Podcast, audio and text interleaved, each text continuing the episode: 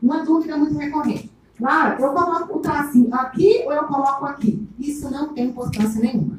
Não tem problema. O certo, se você pegar na gramática e procurar, é você colocar no meio da letra. Isso é o certo. Mas isso não vai tirar sua nota. Viu? Então, assim, ficou bem apertadinho, pode colocar embaixo. Não tem problema não.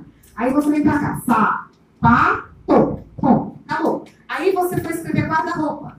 Quando você for escrever guarda-roupa, guarda, vixe, esse hífen que aparece aqui no fim da sua direita, da margem direita, que é uma coisa que também as pessoas se esquecem, elas se ocupam muito da margem esquerda. E elas se esquecem da margem direita. Não pode. Aqui com um buraco. Você não cobra aqui de espaço. Não pode.